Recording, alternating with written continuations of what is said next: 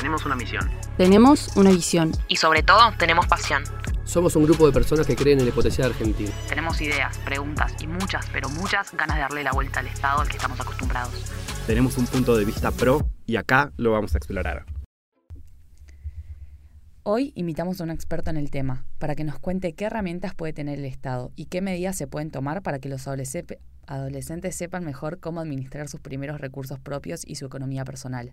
Manuel Vidal, quien trabaja hace muchos años en educación y hoy es jefe de gabinete del Ministerio de Educación de la Ciudad de Buenos Aires. Hola Manuel, ¿cómo estás? Hola, ¿cómo estás? ¿Todo bien? Muy bien, vos, gracias por venir. No, gracias por la invitación. Bueno, Manuel, vamos a hablar de muchas cosas, pero sobre todo de educación financiera. ¿Estás listo? Creo que sí. Vamos entonces. Em, nuestra primera pregunta, así como para empezar a meternos en el tema. Con tanta historia reciente en nuestro país de mucha inflación, crisis recurrentes, saltos cambiarios en el dólar, ¿Crees que nos enseñaron sobre educación financiera? Creo que en, Argentina aprendimos mucho a sobrevivir por todas las crisis recurrentes que tenemos, pero seguro que aprendimos poco de educación financiera o que sabemos muy poco de educación financiera. No solo los chicos, sino que la sociedad en general, el argentino promedio, sabe muy poco de educación financiera. Solo dos de cada cinco adultos tienen conocimientos básicos de educación financiera en Argentina. ¿Y qué es la educación financiera? Para los que no saben la, educación financiera es, por ejemplo, o sea, no es algo complejo como uno se cree que es, bueno, tener conocimientos muy vastos sobre, sobre finanzas, sobre cómo funcionan los mercados. No, la verdad que la educación financiera es mucho más básico para la vida cotidiana. Es saber que yo no puedo gastar más de lo que me ingresa, es poder diferenciar un gasto de un ingreso, justamente, es poder eh, diseñar un presupuesto, atenerme a ese presupuesto. Básicamente es que hago una planificación de cómo voy a ir administrando el dinero que tengo en el tiempo que tengo, saber reconocer los gastos fijos de los variables, cómo hago en función de, eso, de ese presupuesto, esos gastos fijos y esos variables, cómo hago para poder ahorrar, qué parte de mi ahorro eh, es, el, es el que yo después voy a poder destinar para invertir, cómo puedo hacer para ahorrar, qué instrumentos tengo. Entonces, básicamente es eso. Después son cuestiones de la vida cotidiana. A ver, ¿cómo te das cuenta que que los argentinos promedio no, no tenemos eh, formación en, educación financiera. Es común, seguramente te puede haber pasado, que te pregunte algún amigo profesional que viene y te dice, che, el otro día fui a una tienda de electrodomésticos, o vi en Mercado Libre una oferta eh, y, tenía la posibilidad de comprar un televisor, ¿sí? tenía la posibilidad de, no voy a decir la marca para no hacer un chivo acá. Está ahí. Entonces, tenía la posibilidad de comprar un televisor de 60 pulgadas en 12 cuotas sin interés. ¿sí? y tenía o 12 cuotas sin interés o la posibilidad de pagarlo de, pagarlo de contado con un descuento del 50%. Y vos sabés que no, no sabía que me convenía porque 50% es un buen descuento. Y vos te quedás pensando y decís, pero escúchame, razonalo. 12 cuotas sin interés. Durante 12 meses no se va a mover esa cuota que es fija. Tenemos una inflación promedio esperada por arriba de los 85 puntos y te están ofreciendo un descuento del 50 bueno, eso es educación financiera, poder tomar decisiones inteligentes que te convengan a vos y que no le convengan al otro. No necesariamente para perjudicar al otro, pero alguien que te está haciendo eso es porque eh, prefiere ganar plata. La relación de un mercado cuando vamos a comprar hasta un kiosco caramelos. Por supuesto, nadie quiere perder. Entonces, eh, te hacen ese ofrecimiento y hay muchísima la gente que no, logra eh, comprender cuál es esa diferencia. Y vos decís, bueno, eso es sin duda que no, no, no tenemos formación en educación financiera. Y vos decís, bueno, Argentina tiene una tradición de alta inflación, debiéramos tener esa formación. Lo cierto es que no la tenemos. De hecho, hay un estudio de la CAF que, hizo este estudio sobre conocimientos básicos en 2017 sobre educación financiera y, y Argentina se ubica 37 sobre 39 países en los que se hizo en la región esta, esta consulta. Entonces, ahí no es una opinión que creemos que los argentinos no, no tienen formación. Lo vemos todos los días, pero a su vez hay estadísticas que así lo, así lo demuestran. Y en el último tiempo cada vez esto, o sea, hubo mucha más conciencia de esto, de, la importancia de la educación financiera. Eh, hoy en día, ¿cuál es la situación en las escuelas en Argentina? En Argentina, en general, no se sale del promedio de la sociedad. Es decir, por supuesto que la sociedad refleja lo que se aprende también en, las escuelas. Entonces, en general en la Argentina está totalmente ausente. En el caso de la ciudad de Buenos Aires, nosotros decidimos impulsar proactivamente y de forma obligatoria la educación financiera para todos los chicos del último año de la secundaria. Esto no quiere decir que los chicos no recorran contenidos relacionados a la educación financiera antes del quinto año.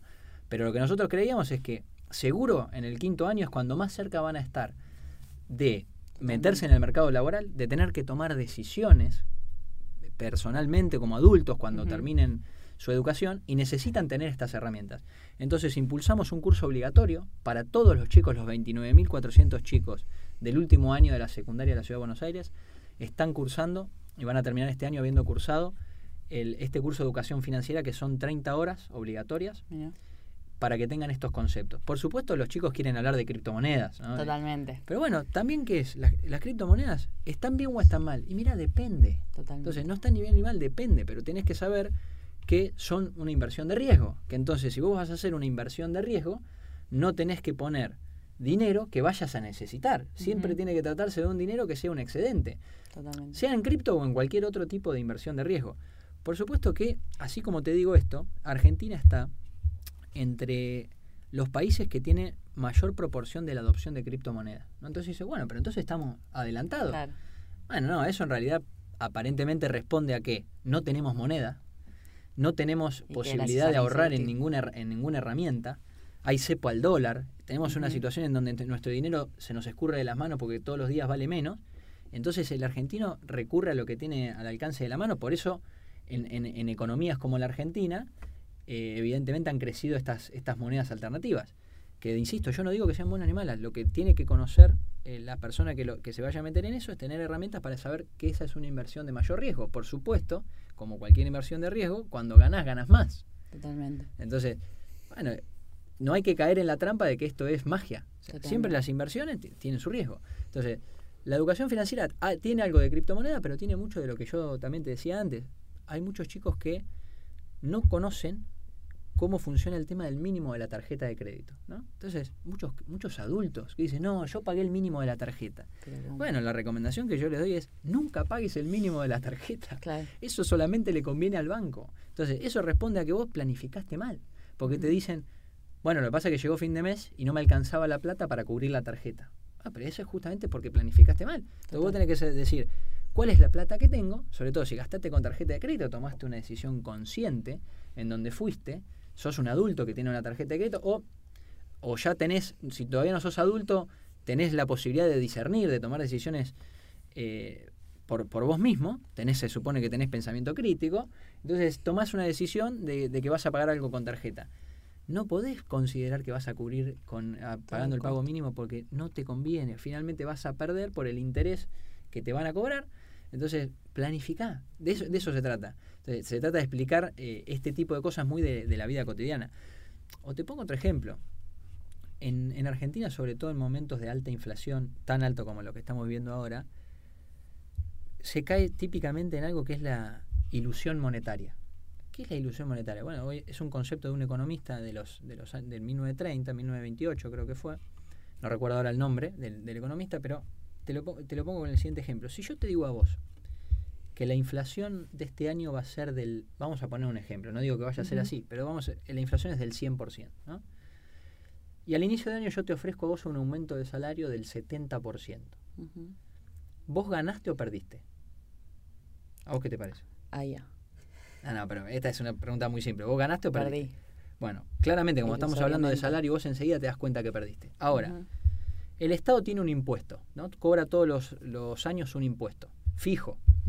Ah, digo, no, no es fijo, sino que es un impuesto que un impuesto que existe de antes, no es un impuesto nuevo. Bueno, la inflación va a ser del 100 Ujú. y el Estado actualiza ese impuesto en un 70%. Ujú. ¿Subió el impuesto o bajó el impuesto? Bueno, por supuesto el impuesto bajó.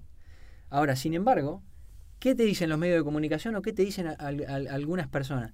No, porque subieron el impuesto. Claro, no, no, subieron el impuesto. Si la inflación es del 100% y vos el, el impuesto lo subiste un 70%, bajaste un 30% el impuesto. Esa es la, la- la ilusión monetaria. Eso es lo que pasa en, en- en- es una de las grandes cosas que pasa en Argentina, uno de fenómenos. los tantos fenómenos. Total. Pero es un ejemplo típico. Si yo te lo hago con tu salario, contestaste rápidamente. No, estoy perdiendo. Pero si 70 no lo contra 100. Cuando lo, digo- lo hago con un impuesto, no, me subiste el impuesto. No, no Que- te subí el impuesto. Caí en la ilusión monetaria yo también, muchachos. Soy una más.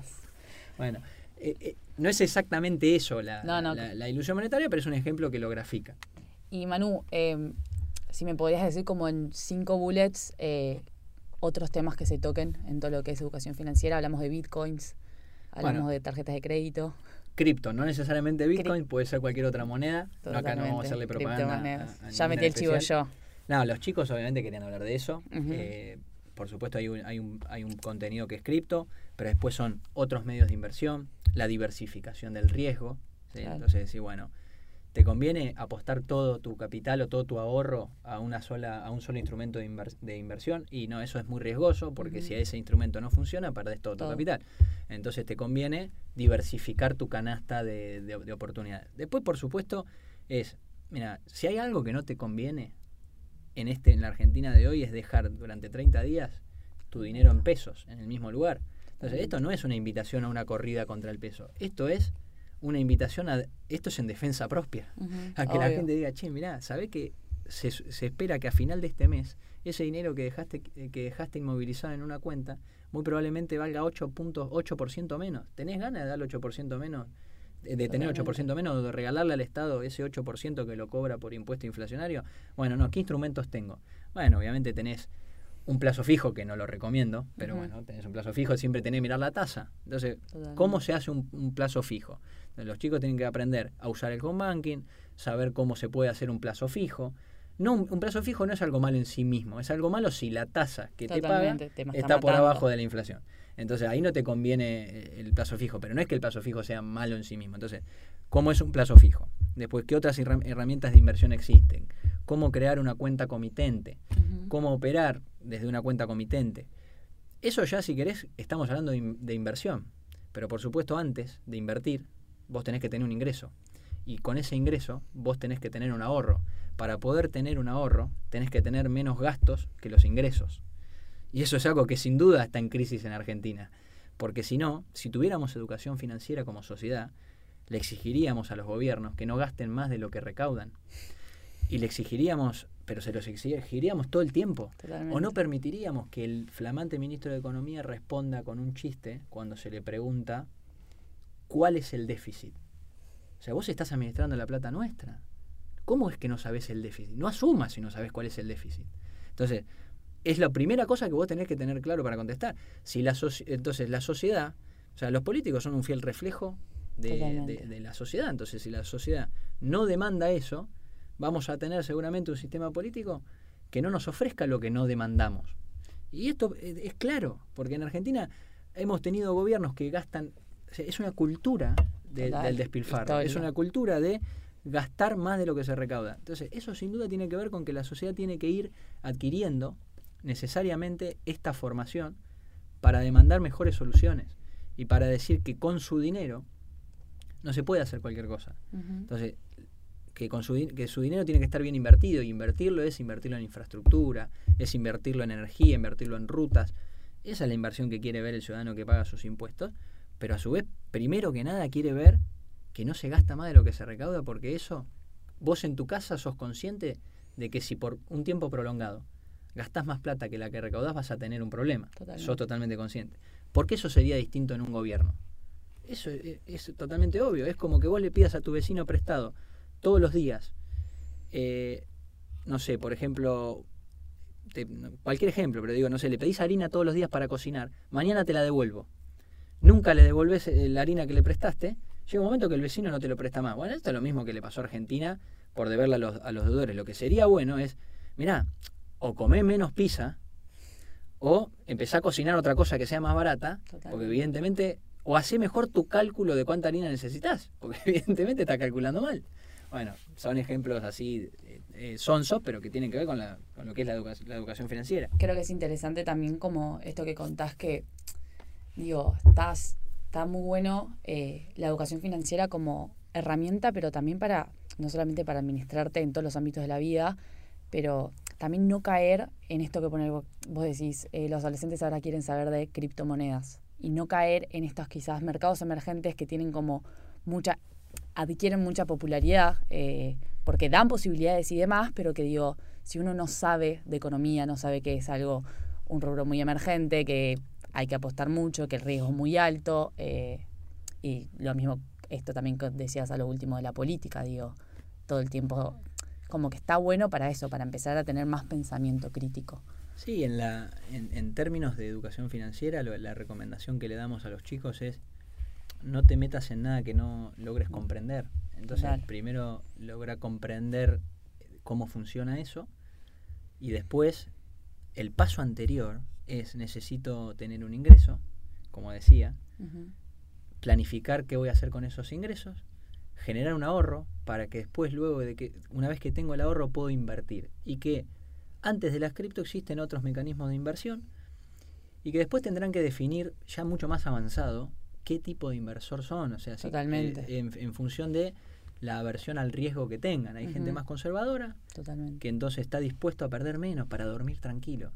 Bueno, eh, Santi Siri tiene un podcast que dice, eh, que siempre dice, "Nu- nunca hagas una inversión que te- no te deje dormir o algo, algo por el estilo. O sea, si vos estás durmiendo mal, que te quita el sueño, algo calculaste mal. Total. Bueno, eh, seguro esa es una, e- eso, eso es algo bueno. Bueno, podés hacer algo que no sabes qué vas a hacer mañana si lo perdés.